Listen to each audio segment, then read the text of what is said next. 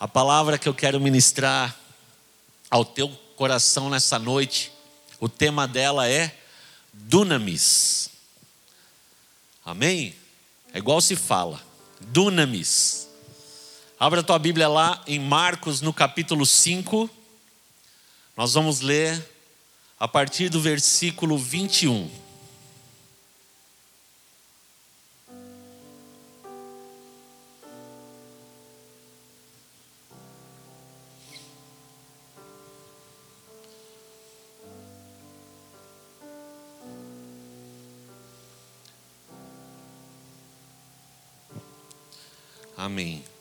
Diz assim: Tendo Jesus voltado no barco para o outro lado, afluiu para ele grande multidão, e ele estava junto do mar.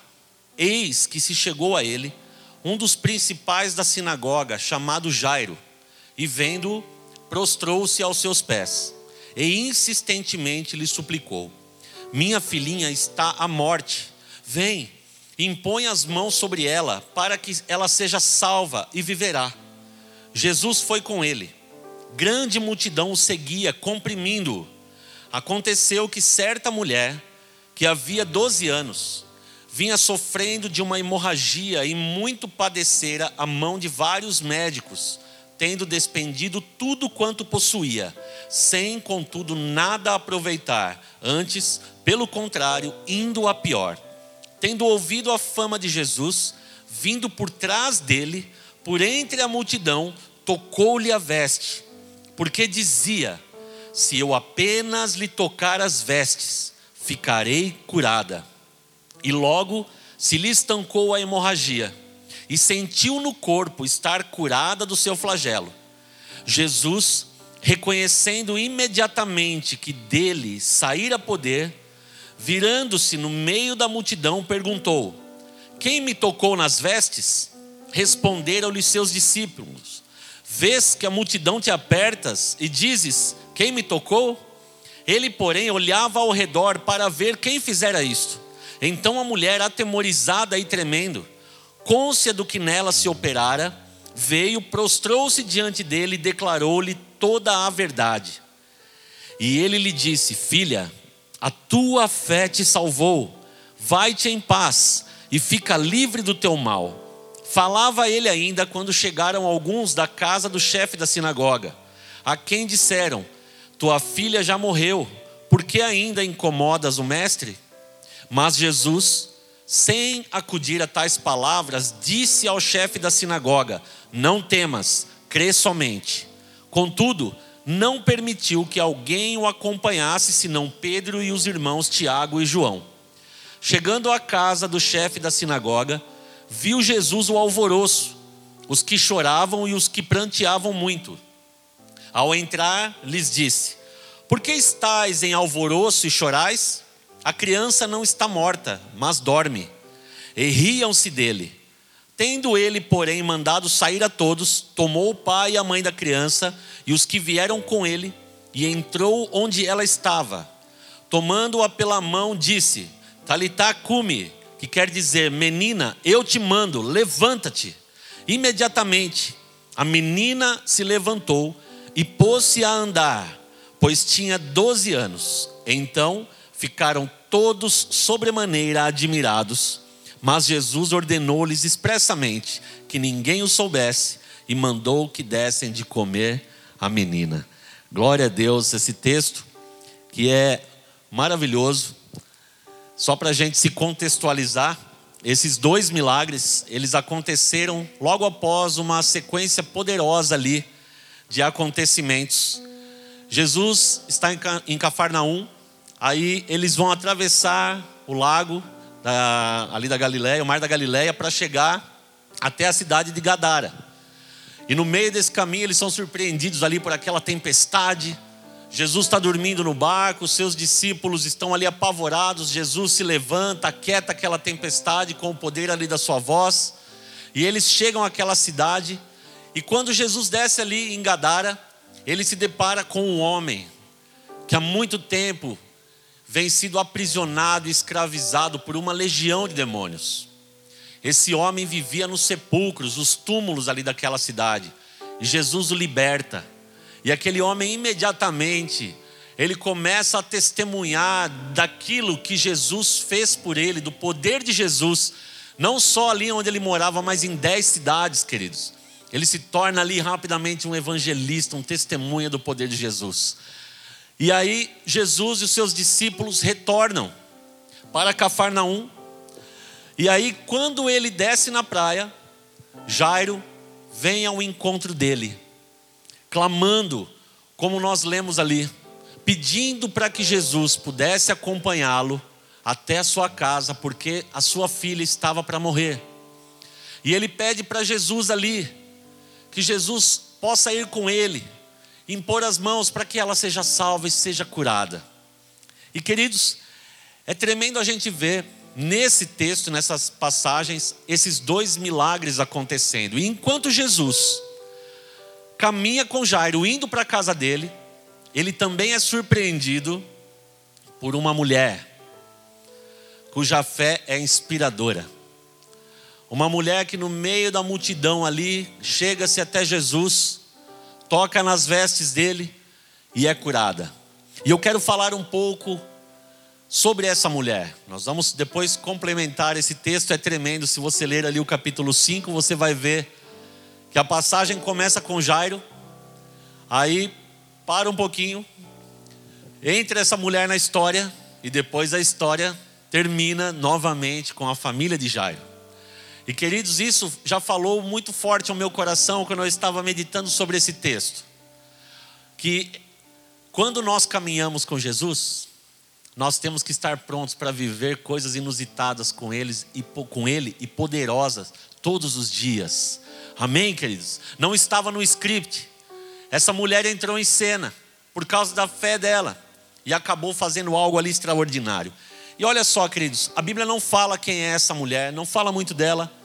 Alguns, é, algumas Bíblias têm ali um título: A cura da mulher do fluxo de sangue. E é assim que nós a conhecemos. E essa mulher, as informações que nós temos dela é que ela sofria, querido, de uma hemorragia por 12 anos um sofrimento terrível. A palavra fala que ela sofreu muito na mão de vários médicos. Fala também que ela gastou todos os seus recursos buscando a sua cura. Fala também que durante esses 12 anos ela não pôde aproveitar nada daquilo que, ele, que ela tinha. Possivelmente ela fosse alguém de posses. E fala que ela não conseguiu aproveitar nada, indo de mal a pior. Olha que vida, querido. Possivelmente, ela estivesse ali anêmica, enfraquecida, envergonhada, excluída, querido, de relacionamentos.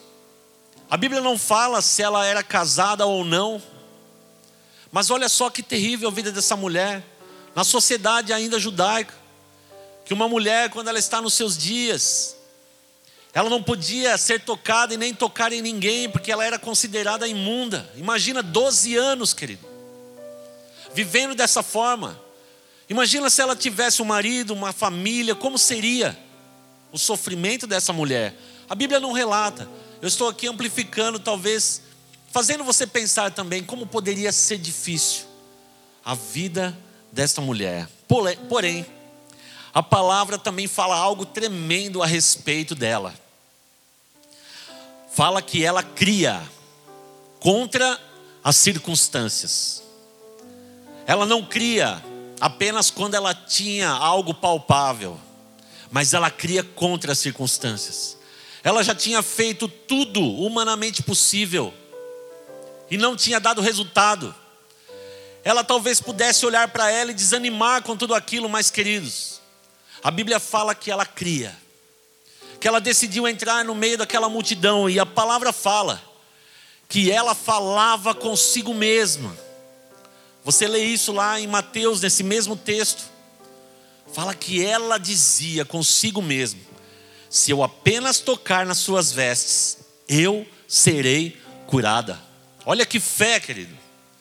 Ela não cria que Jesus iria ministrar algo com ela, mas não, ela cria se eu apenas tocar nas vestes de Jesus, eu serei curado. E eu não sei você, mas eu já pensei isso. Talvez você lendo esse texto você tenha pensado como eu, ou querido, se você nos ouve e foi a primeira vez que você é, teve acesso a esse texto da palavra, talvez te levou a pensar: por que Jesus não parou ali, no meio daquela multidão, e ele curou todo mundo, porque deveria ter muitos enfermos?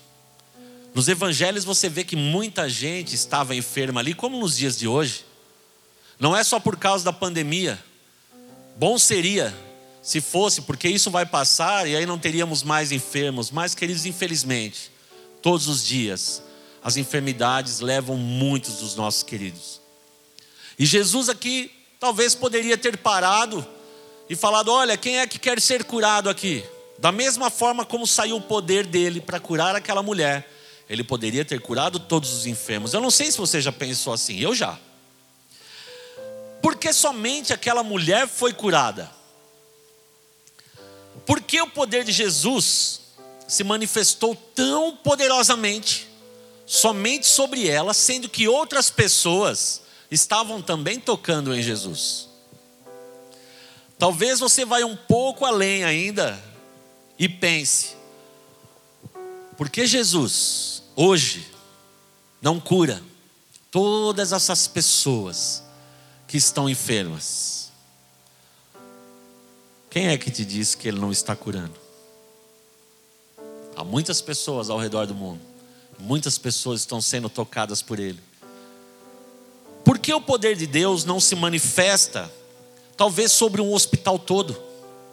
Aí as pessoas poderiam ver o poder de Deus e poderiam crer nele. Você nunca pensou nisso? Eu já pensei. Eu já passei em frente ao hospital aqui de Catanduva. E comecei a interceder, orando: Senhor, toca nas vidas que estão lá na UTI. Toca, Senhor, daqueles que estão padecendo. Cure, Senhor. O desejo do meu coração, querido, é que o Senhor curasse a todos.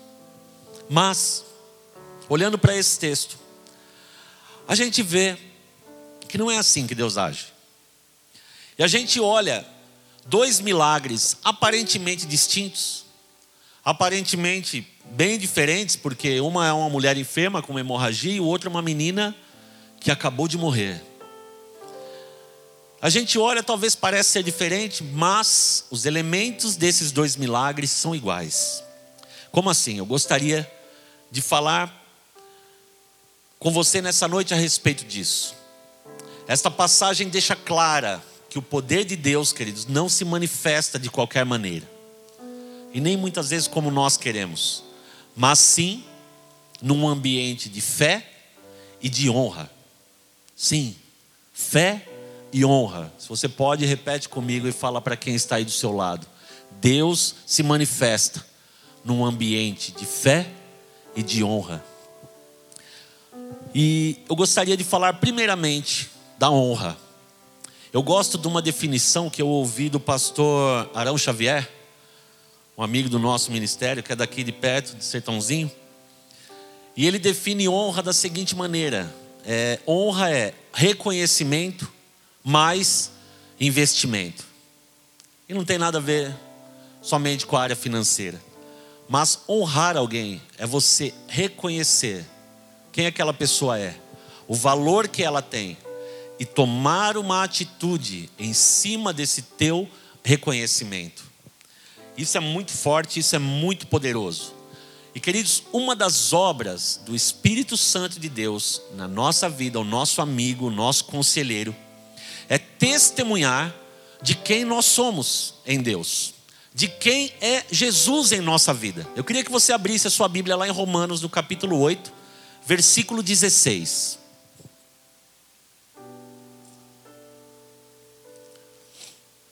Olha só esse texto, querido. Diz assim: o próprio Espírito Santo, o próprio Espírito testifica com o nosso espírito que somos filhos de Deus. A obra do Espírito Santo é revelar a Jesus a nós.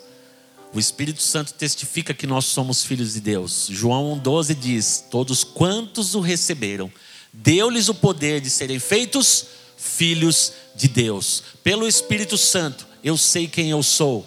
Pelo Espírito Santo, eu sei o que Jesus fez por mim. Pelo Espírito Santo, eu conheço o amor do Pai, a graça verdadeira que Ele tem pela minha vida. E queridos, isso é tão importante porque onde o Espírito Santo está, há testificação de quem Jesus é e de quem nós somos. Onde o Espírito Santo está, o nome de Jesus é exaltado e adorado. O nome de Jesus é honrado pelo Espírito Santo. Onde Jesus não é honrado, mas colocado em segundo plano, querido, o poder de Deus não se manifesta. Onde Jesus não é honrado e adorado, não há manifestação do poder de Deus. Porque onde Jesus não é adorado e não é honrado, o Espírito Santo de Deus não está. Isso é muito forte e é uma grande evidência para nós separarmos joio de trigo, para nós sabermos onde o Espírito Santo de Deus está. Isso é um grande termômetro.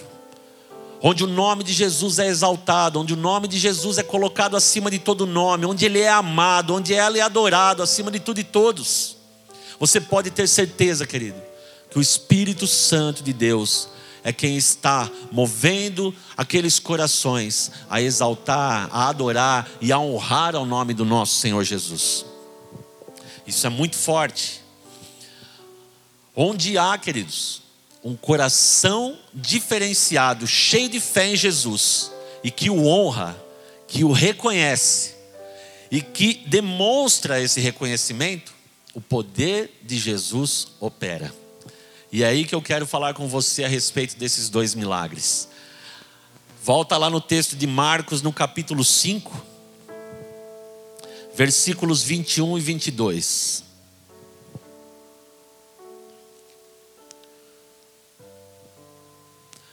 Tendo Jesus voltado no barco para o outro lado, afluiu para ele grande multidão, e ele estava junto do mar. E eis que se chegou a ele um dos principais da sinagoga, chamado Jairo. E vendo-o, prostrou-se aos seus pés. Olha só, querido, que poderoso isso.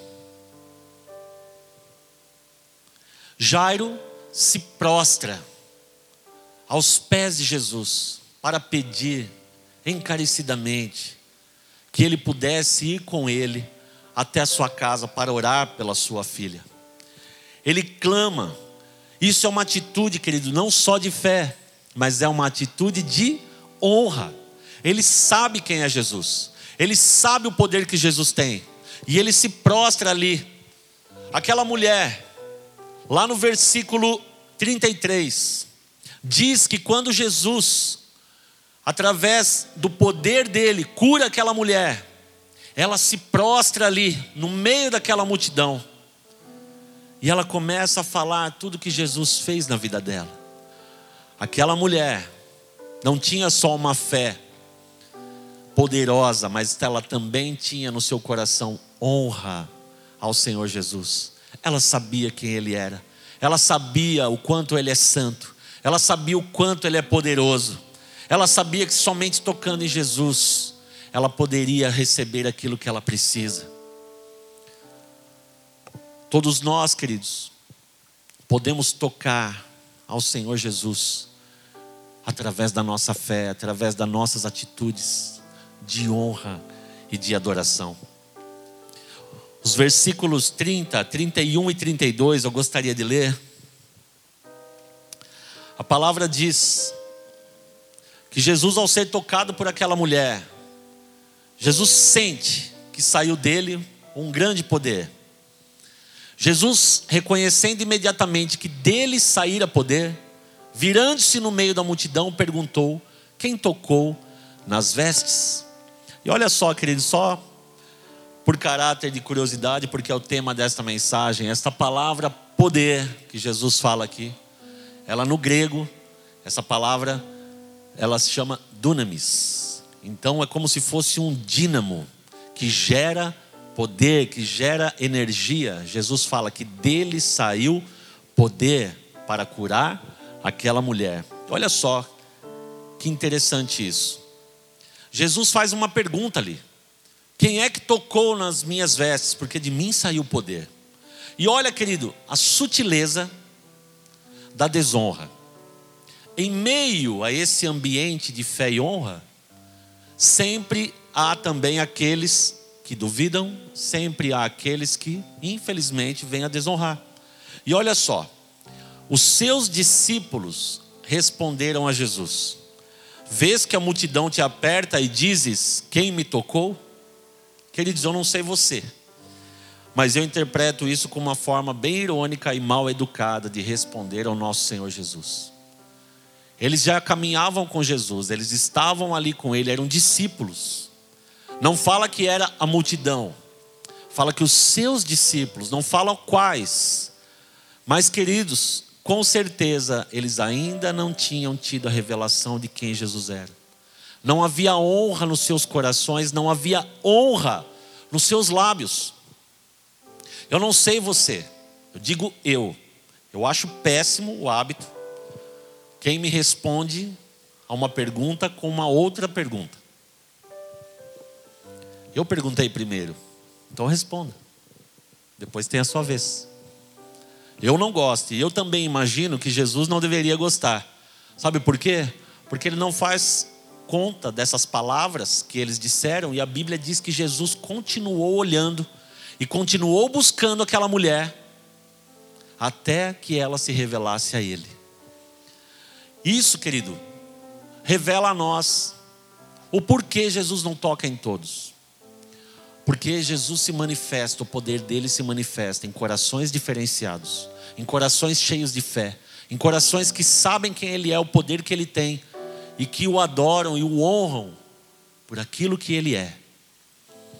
A falta desse princípio, querido, é muito grave, sabe por quê? Porque ela acaba demonstrando um nivelamento, uma certa igualdade com aquilo que Deus diferenciou. Talvez no teu coração você se iguale, mas Deus deixou de forma diferenciada. A palavra fala que toda autoridade foi constituída por Deus. Só esse fato já nos faz honrar aqueles que estão acima de nós. E esses, queridos, eu vou começar com aquele que é o mais alto, que é o Senhor, depois nossos pais, nossos líderes, nossos chefes, em nossos trabalhos, quem é autoridade sobre a nossa vida, querido. Esses merecem honra, é o que a palavra diz. Nós temos que ter uma postura diferenciada. Filhos que se igualam aos pais, fala como se fossem amigos e ainda amigos daquele jeito. Gente que fala com Deus da maneira que quer. Eu não vou entrar nesse contexto se Deus gosta se Ele não gosta, se Ele aceita ou não. A questão é o nosso coração, querido. A questão é a nossa honra. Eu não consigo chamar nem minha mãe de você, que dirá ao Criador disso tudo, que dirá aquele que morreu por mim na cruz, que tem poder para dar a vida àquele que morre. Ele não é igual a mim. Ele é o meu rei, ele é o meu senhor. Eu não posso me nivelar, eu estou abaixo. Eu sirvo a ele. Eu penso assim. Respeito aqueles que pensem diferente e que Deus trabalhe no teu coração para que você possa honrá-lo da maneira como ele merece. Cuidado com o coração assim, porque a desonra, querido, breca a manifestação de Deus na nossa vida. Quando nós desonramos qualquer autoridade, ela breca a, a manifestação de Deus na nossa vida. Pense nisso. Abra a tua Bíblia lá em Lucas, no capítulo 4. Nós vamos ler do versículo 22 ao versículo 27. Presta atenção nesse texto, que é muito poderoso para nós fecharmos esse assunto.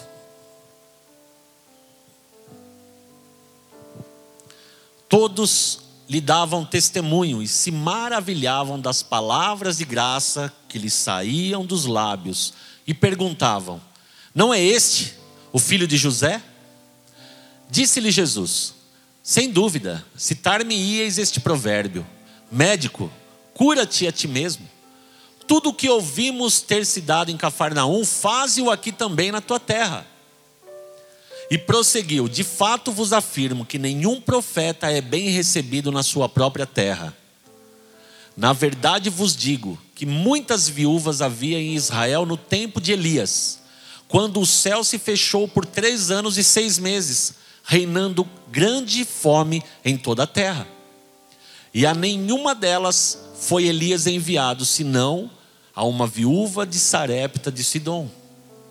Havia também muitos leprosos em Israel nos dias do profeta Eliseu, e nenhum deles foi purificado, senão a Naamã, o Ciro.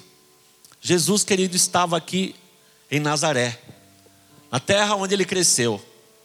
E ele estava ali na sinagoga, conversando ali com vários religiosos da época. E eles começaram a elogiar as palavras de Jesus, porém, como filho de José.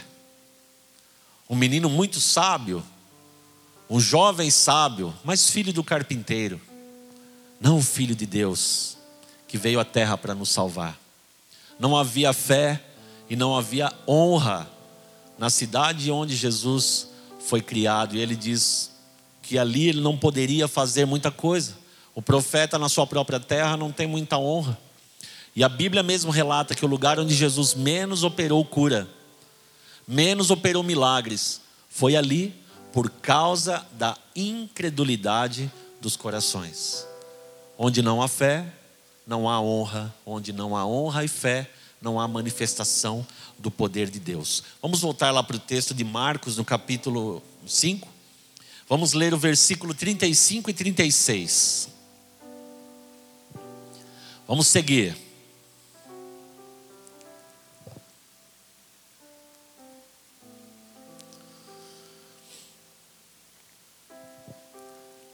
Falava Jesus ainda, quando chegaram alguns da casa do chefe da sinagoga, a quem disseram: Tua filha já morreu, por que ainda incomodas o mestre?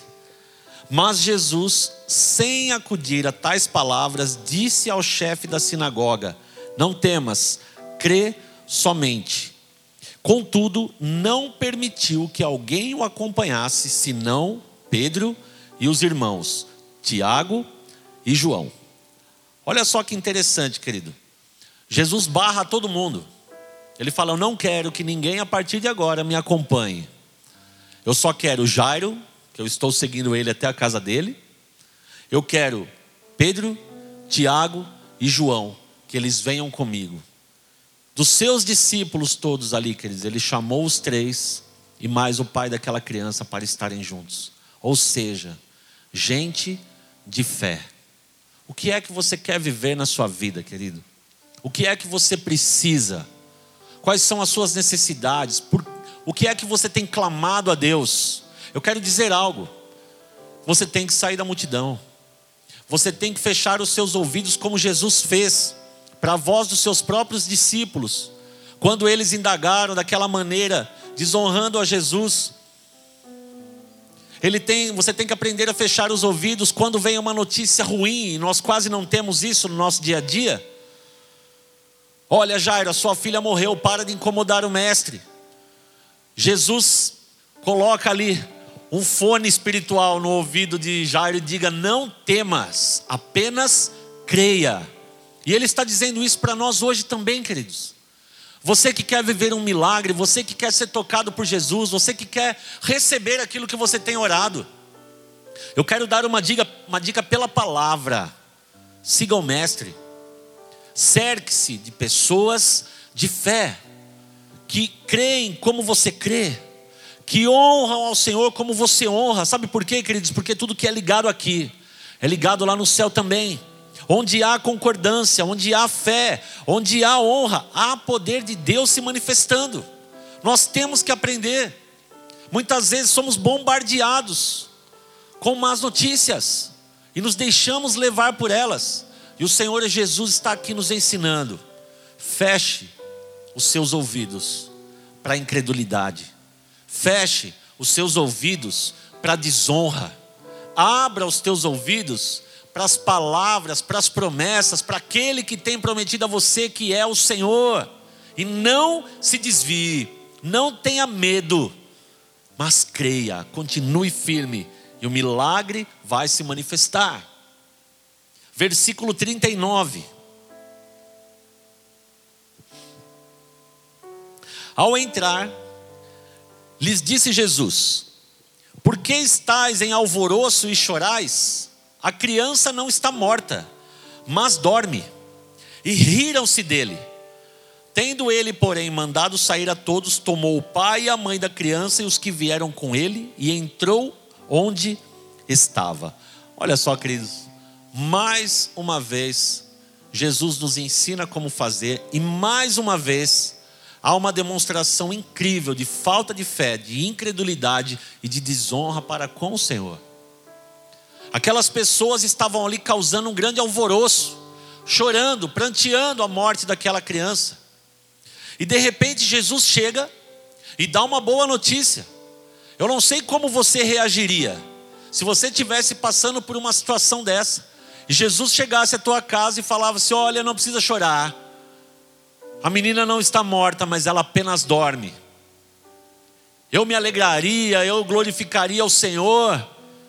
Mas a palavra diz, querido, que eles começaram a rir de Jesus, começaram a zombar dele, começaram a debochar de Jesus, queridos, e o deboche é o princípio da desonra.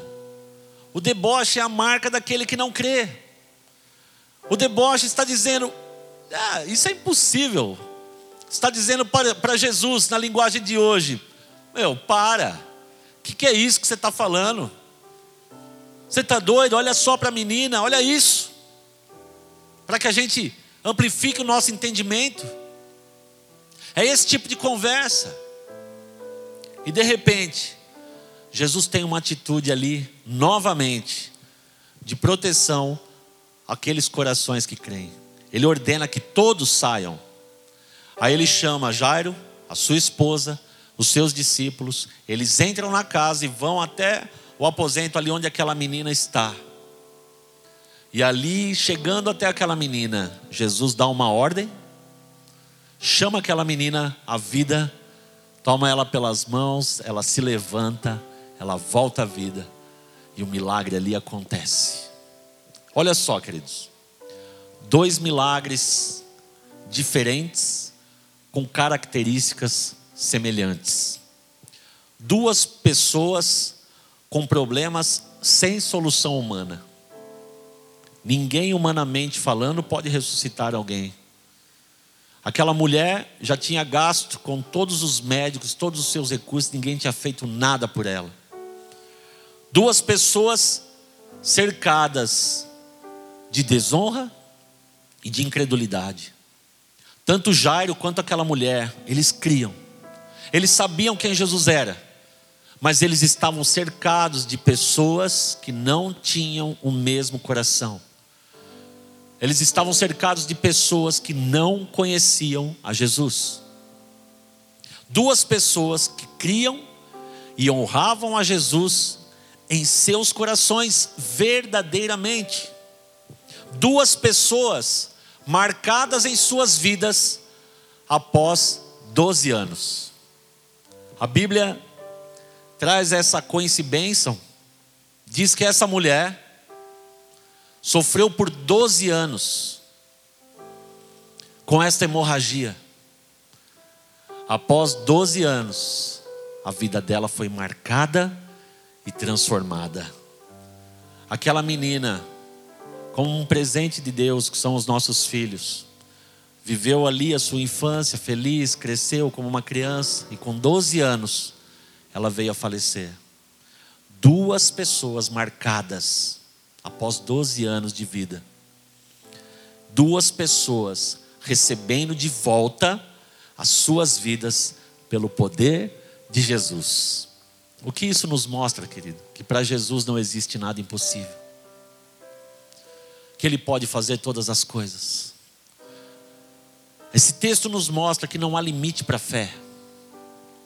Esse texto nos mostra que um ambiente de fé e honra é um ambiente propício para vivenciarmos os milagres poderosos de Deus, independente de quais eles sejam. E eu quero falar com você, querido, que me ouve nessa noite. Eu tenho certeza que no teu coração você tem uma causa pelo qual você está orando. Eu sei que há vidas nesse momento que estão nos ouvindo, que, está, que estão com seu coração sangrando. E talvez há muito mais anos do que essa mulher. Pessoas que estão mortas espiritualmente. Por fora está tudo ok. Talvez ainda consiga manter um sorriso no rosto tentando se esconder ali atrás de uma personalidade, mas por dentro está morto, espiritualmente, está vivendo uma vida sem sentido, nada satisfaz. Eu quero dizer para você, querido, a solução para a tua vida está em Jesus. Assim como ele fez com aquela mulher, assim como ele fez com a filha de Jairo, ele pode fazer com a tua vida também. Ele pode parar o sofrimento, ele pode parar o sangramento hoje. Ele pode parar a tristeza, ele pode parar a vergonha.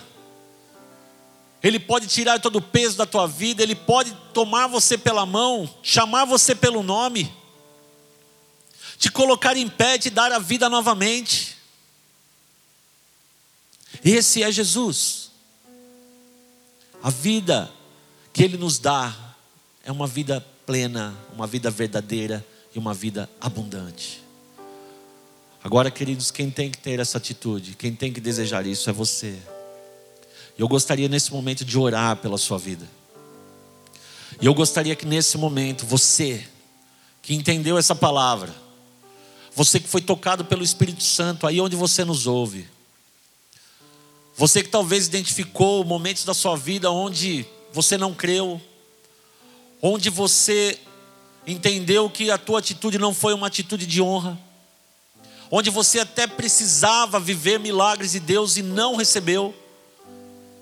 Você começou a identificar o porquê talvez você não tenha recebido e a culpa não está com Deus, a culpa é por causa das nossas próprias atitudes. Queridos, chegou a tua hora, chegou o teu tempo, é tempo de mudar o coração, é tempo de crer nas palavras de Jesus, é tempo de honrá-lo como ele é. Se você reconhece que Jesus é o Senhor, que você, se você reconhece que Ele é poderoso para fazer infinitamente mais, você tem que tomar uma atitude. Primeiramente, entregando a tua vida, entregando tudo que você é, que você tem ao Senhor, entendendo que tudo vem dEle. que você tem que primeiramente entregar o teu coração. Talvez entregar o teu passado, as tuas dores. E honrá-lo dizendo: Senhor, tu és o dono da minha vida. E crer nas palavras de Jesus. Esse é o primeiro passo, querido. E eu quero que nesse momento você comece a gerar esse ambiente poderoso no teu coração. Se você crê nessa palavra que eu ministrei, que é a palavra do Senhor nessa noite para o teu coração.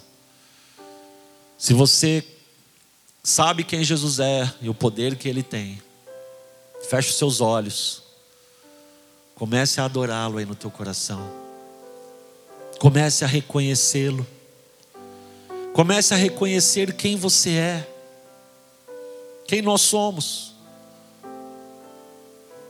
Somos pessoas alvos do amor e da graça de Deus, que sem isso, queridos, nós não seríamos nada. Somos dependentes do perdão, somos dependentes da bênção diária do Senhor sobre a nossa vida, da presença dEle poderosa. Se você reconhece isso e você crê, ore comigo.